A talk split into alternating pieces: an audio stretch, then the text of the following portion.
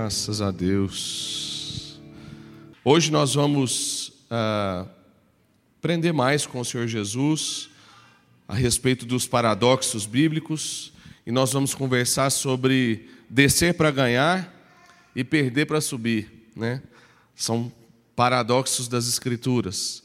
E quando eu estava meditando sobre isso e pedindo de Deus assim uma uma graça, uma orientação sobre como, como compartilhar isso com vocês, eu, mesmo depois de ter assim montado que eu, o que está no coração, eu falei assim, Deus, só o Espírito Santo do Senhor pode falar isso com a gente, porque não faz o menor sentido mesmo.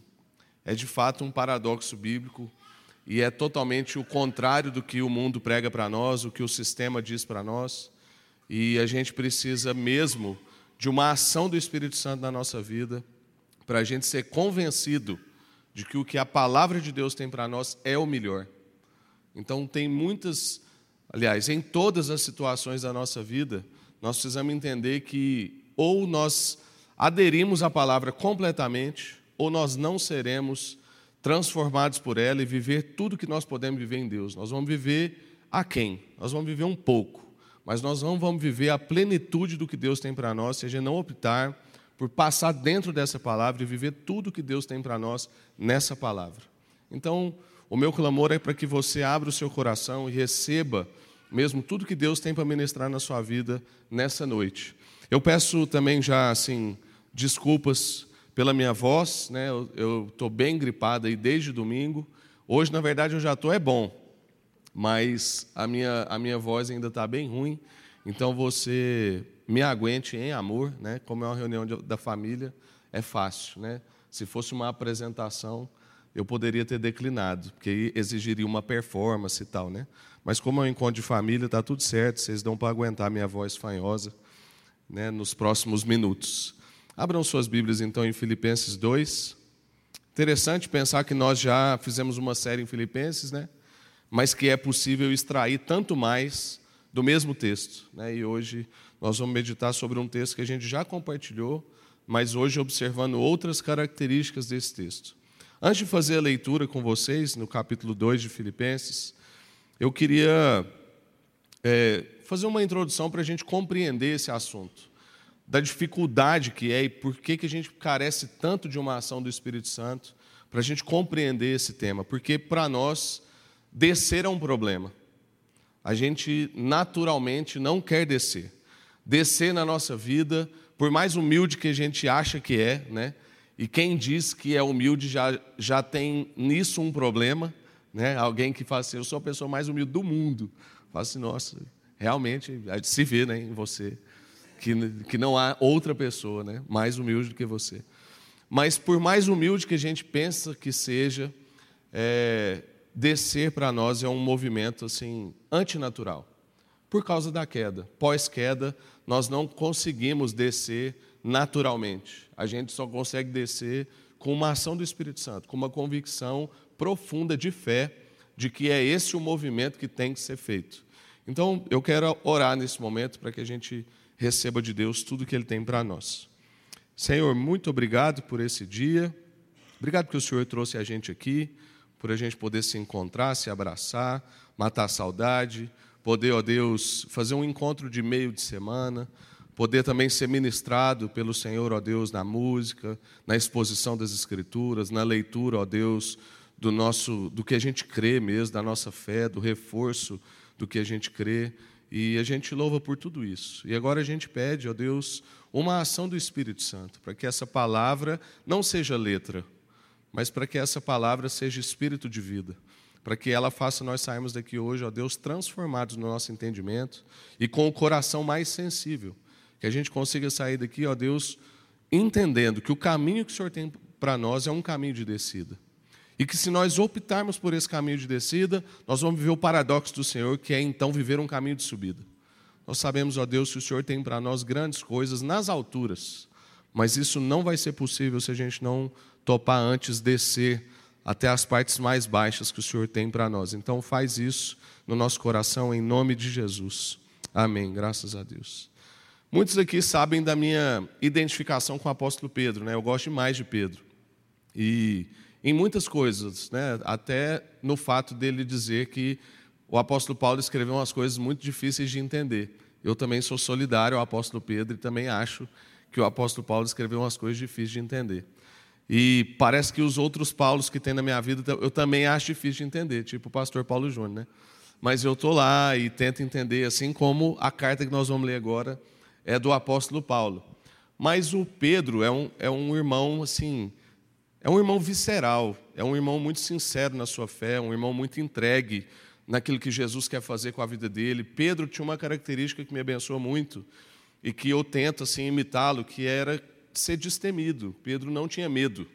Ele sabia que a sua relação com Jesus era, era segura o suficiente para ele errar. Ele tentava acertar o tempo todo, mas ele não tinha medo de errar. Ele era impetuoso. E naquele diálogo que tem lá do Lava Pés, muitos aqui né, devem lembrar, e a gente prega muito isso para falar de serviço, que Jesus foi como aquele que serve, ele colocou então, né, é, vestiu lá uma roupa que era para lavar os pés dos discípulos, e aquilo nem de judeu para judeu era feito, nem escravos judeus fazia aquilo que Jesus estava fazendo. E o diálogo que aparece ali de crise é um diálogo justamente com o apóstolo Pedro. E Pedro fala assim: O senhor não vai lavar meus pés de forma alguma. E Pedro não tinha medo, né? ele vira para o mestre dele, para aquele que ele confessava como Senhor e Rei, e falou assim: falou uma frase inconcebível, né? que é não Senhor, né? porque se é Senhor não dá para falar não. Mas ele falou assim: não Senhor, o senhor não vai lavar os meus pés de forma alguma. E aí Jesus falou: ó, se eu não lavar, você não tem parte comigo. E aí Pedro fala assim: não, então não lava só meus pés, me dá um banho completo. De tanto que ele era intenso, né?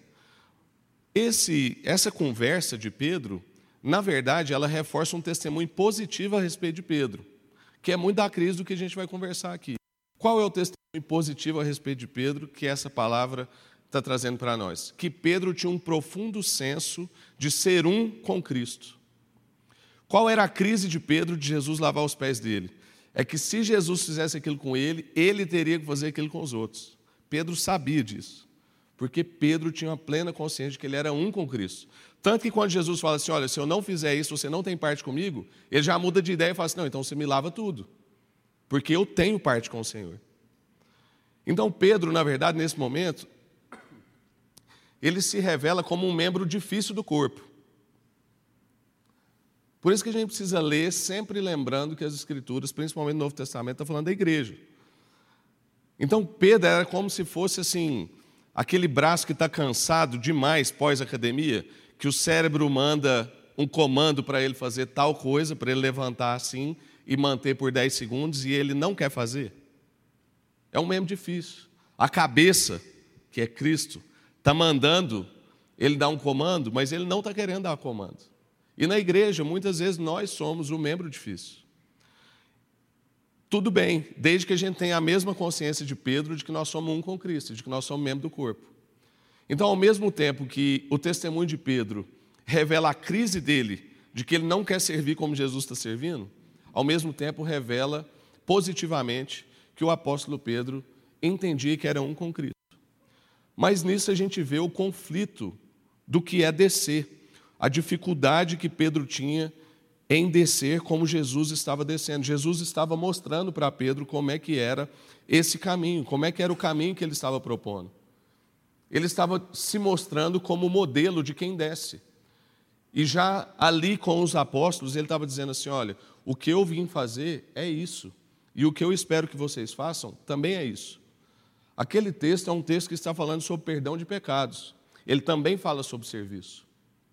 Mas ele está dizendo que a gente tem que lavar os pés uns dos outros todo dia. E quando Jesus fala que a gente não precisa lavar o corpo todo, porque aí ele responde para Pedro assim: quem já tomou banho só precisa lavar os pés. É porque Jesus está dizendo o seguinte: eu já lavei vocês. Vocês não têm o peso do pecado, o pecado da morte. Mas vocês sujam os pés todos os dias, porque vocês lidam com o pecado o tempo todo. Então vocês precisam sempre lavar os pés era um símbolo de que a gente tem que fazer um com o outro aquilo que Jesus estava fazendo com os apóstolos. E Pedro estava resistente em fazer isso. Mas a gente quer hoje olhar para o exemplo de Jesus como nosso modelo de descida, alguém que nos ensina como a descer e diz que também descer vale a pena, porque só descendo a gente vai ganhar tudo que Deus tem para nós. E isso está muito bem dito aqui em Filipenses capítulo 2, do verso 5 em diante. Então nós vamos ler do verso, desculpa, do verso 3 até o verso 11.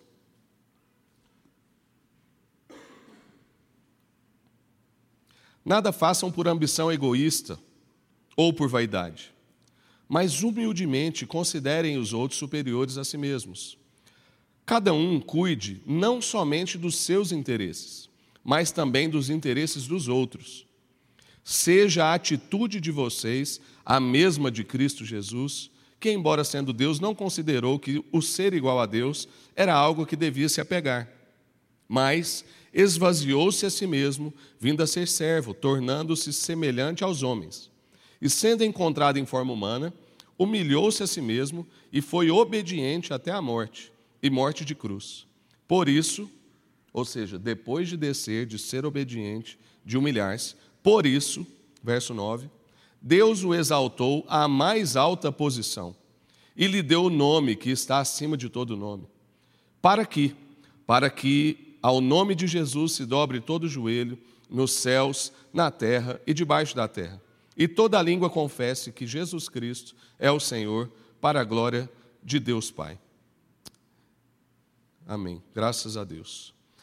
Irmãos, a primeira coisa que a gente vai observar nesse texto, então, tendo Jesus como nosso modelo, que desce e que mostra para nós esse caminho de descida, é que Jesus vai revelar para nós uma atitude. Aqui diz o seguinte: tenha vocês, né, seja a atitude de vocês a mesma que houve em Cristo Jesus. Que atitude é essa? É uma atitude de humildade, é uma atitude de autorrenúncia. E aí o texto vai ajudando a gente. Como que a gente faz isso? Como é que Jesus revela essa atitude? Ele vai dizendo: olha, não faça nada por ambição egoísta. Ele está dizendo antes. O que, que é isso? Não faça nada por ambição egoísta. Não faça nada visando o seu próprio bem. Não faça nada que fique bom só para você. Porque a gente tem disso. A gente quer na nossa caminhada ir fazendo coisa que fica bom para mim. E não coisa que fica bom para todo mundo. O dia que Paulo Júnior veio aqui e pregou, ele falou um negócio que parece que não fez o menor sentido. Muita gente depois falou para mim assim, rapaz, nada a ver com aquilo que Paulo Júnior falou, que ele falou assim, ele fez uma pergunta do nada, né? Falou assim, que música que Deus ouve?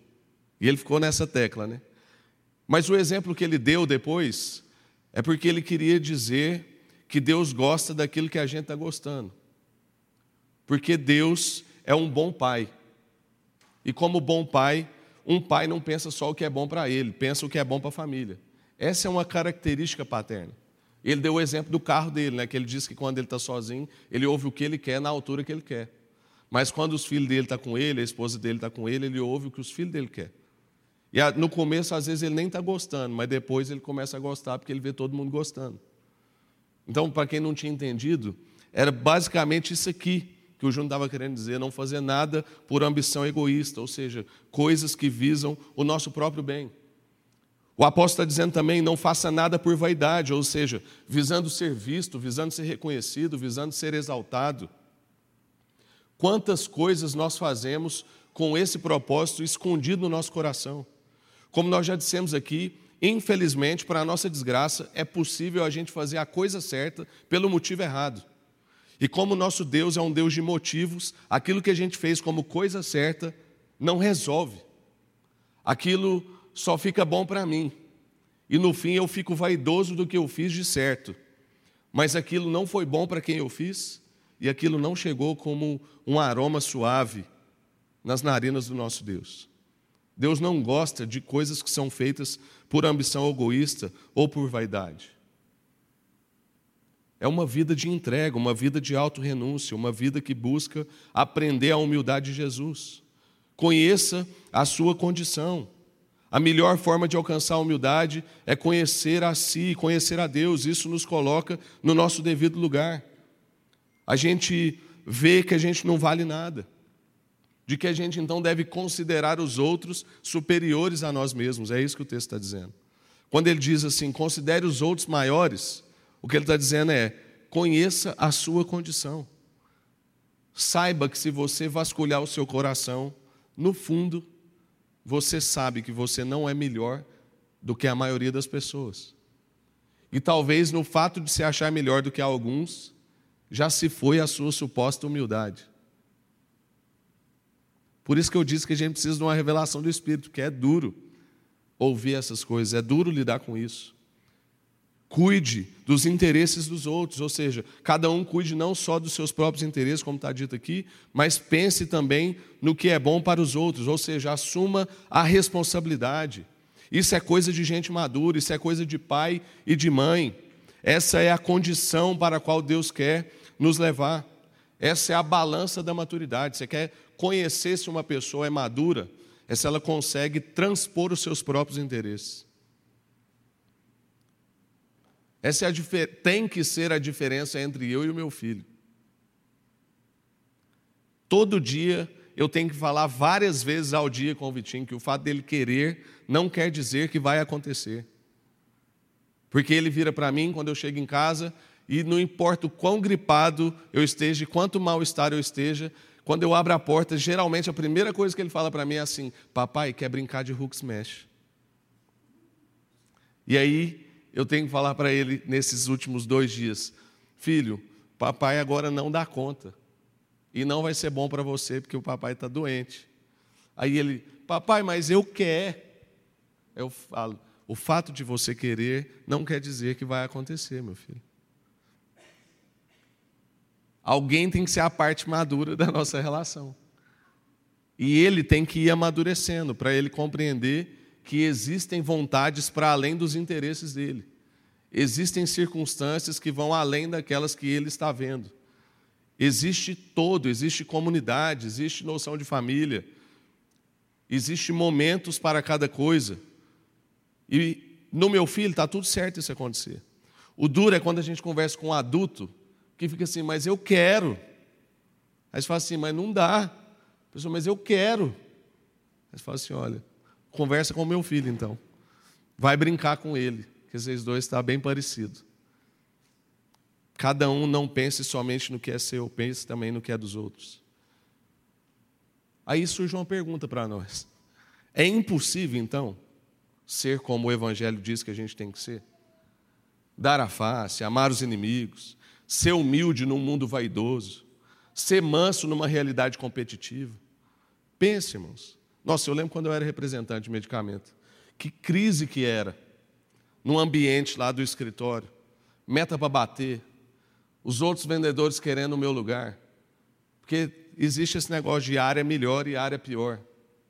E aí, no meu caso lá, eu tive uma área pior, que depois virou a área melhor. Né? Que você vê que, na verdade, às vezes não é a área.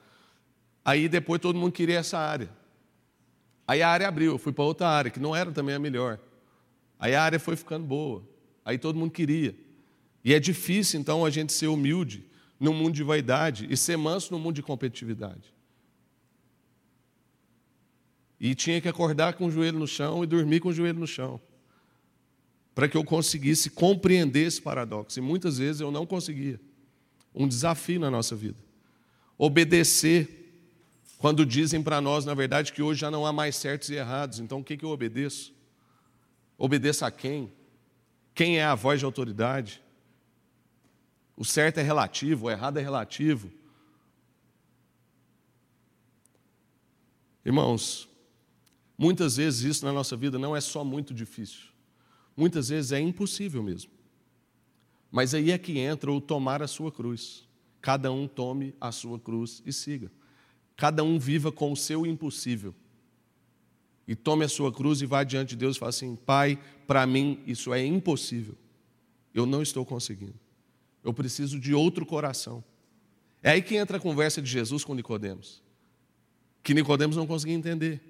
E que Jesus falava assim: é impossível mesmo. Tem que ser outra coisa, outra natureza. Você precisa nascer de novo, assumir a sua identidade. Você precisa descer da imagem, descer das suas vontades, descer do seu eu. É o nosso grande desafio. A segunda coisa que a gente vai aprender com esse texto. Então, Jesus revela para nós a atitude. Mas Jesus também dá o exemplo. Então, vai ficando mais palpável. Jesus revela para nós uma atitude e agora a gente pode ver como é que são os exemplos dele. Se o caminho dele é o caminho de servo obediente, então o nosso não pode ser diferente. Então o nosso caminho também é o de servo obediente. Lembra do apóstolo Pedro? O nosso testemunho de dificuldade, porque eu não estou dizendo que é fácil, mas o nosso testemunho de dificuldade tem que ser semelhante ao testemunho de Pedro que é uma dificuldade, mas de quem assume que quer fazer igual. Então Pedro não estava fugindo, simplesmente. Ele estava fugindo até o ponto que Jesus falou assim: ó, se não fizer isso, você não tem parte comigo. Aí Pedro mudou de ideia, falou: não, então eu quero fazer tudo. Então, entendendo que se a gente não tem essa vida de servo obediente, entendendo que se, que se nós não entendermos que Jesus revela a atitude e que Ele é o exemplo, Ele é o modelo desse caminho de descida. Se nós não entendermos isso, nós não temos parte com Ele, então a gente quer esse caminho. Então a gente quer seguir o seu exemplo. Então nós queremos ser servos obedientes. Se o caminho dele é de descida, o nosso também não pode ser diferente. Nós queremos então um caminho de descida. O texto vai dizer que a si mesmo se esvaziou. Ele não considerou que o ser igual a Deus era melhor do que salvar todos nós. Ele esvaziou-se de si mesmo, esvaziou-se do seu poder. E aí eu te pergunto: quanto ainda há de nós em nós mesmos? Essa foi uma pergunta que eu me fiz enquanto pensava sobre essa reflexão.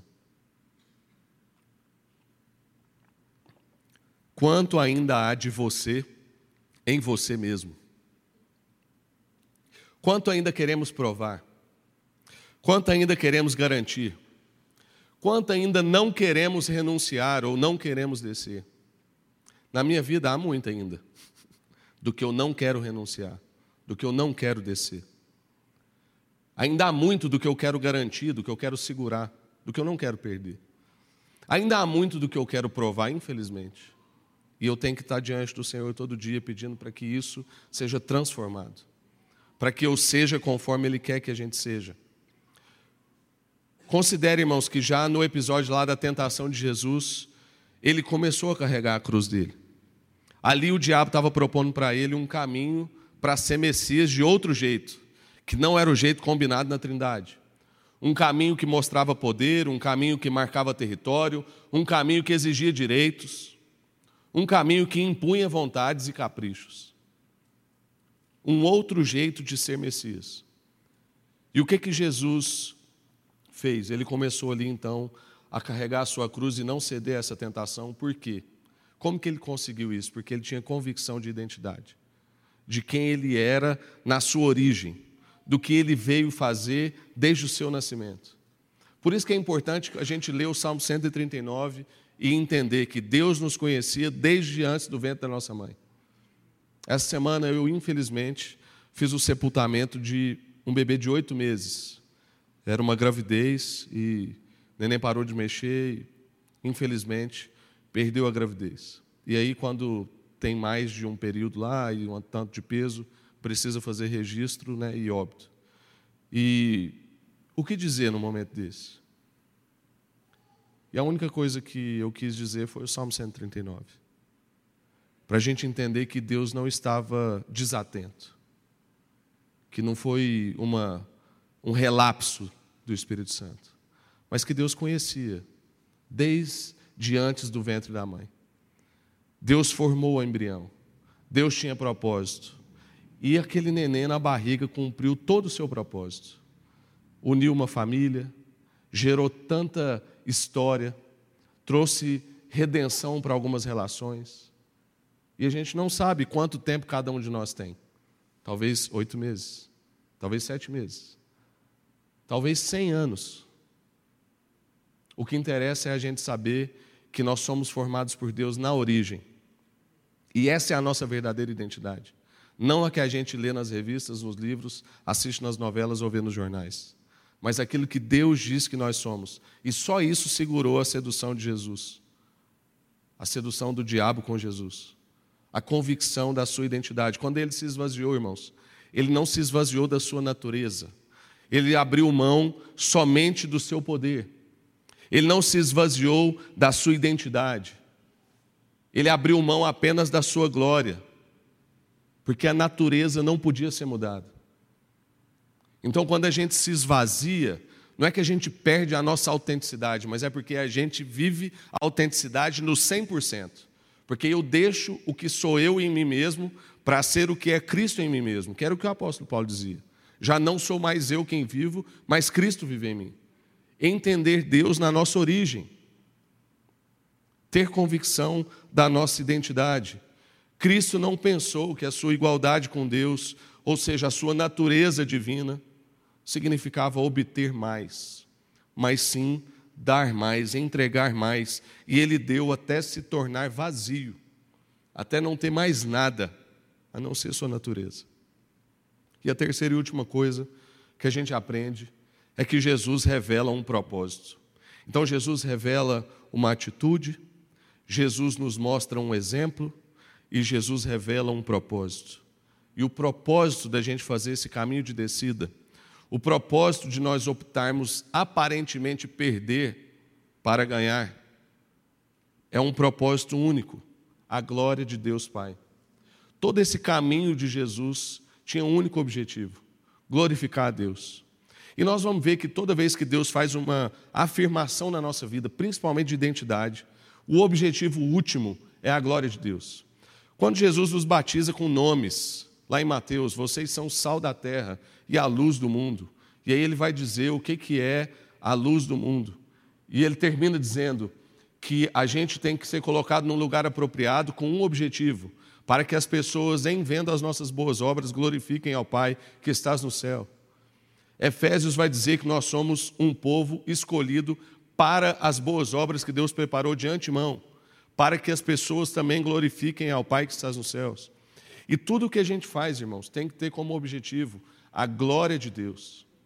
A forma com que a gente vive um luto, a forma com que a gente vive um nascimento, a forma com que a gente celebra um casamento, a forma com que nós vivemos as nossas crises matrimoniais, as nossas crises relacionais na igreja, a forma com que a gente vive as nossas vitórias na nossa empresa, os nossos ganhos profissionais, os nossos títulos acadêmicos, tudo isso tem que ter como objetivo primário e último a glória de Deus.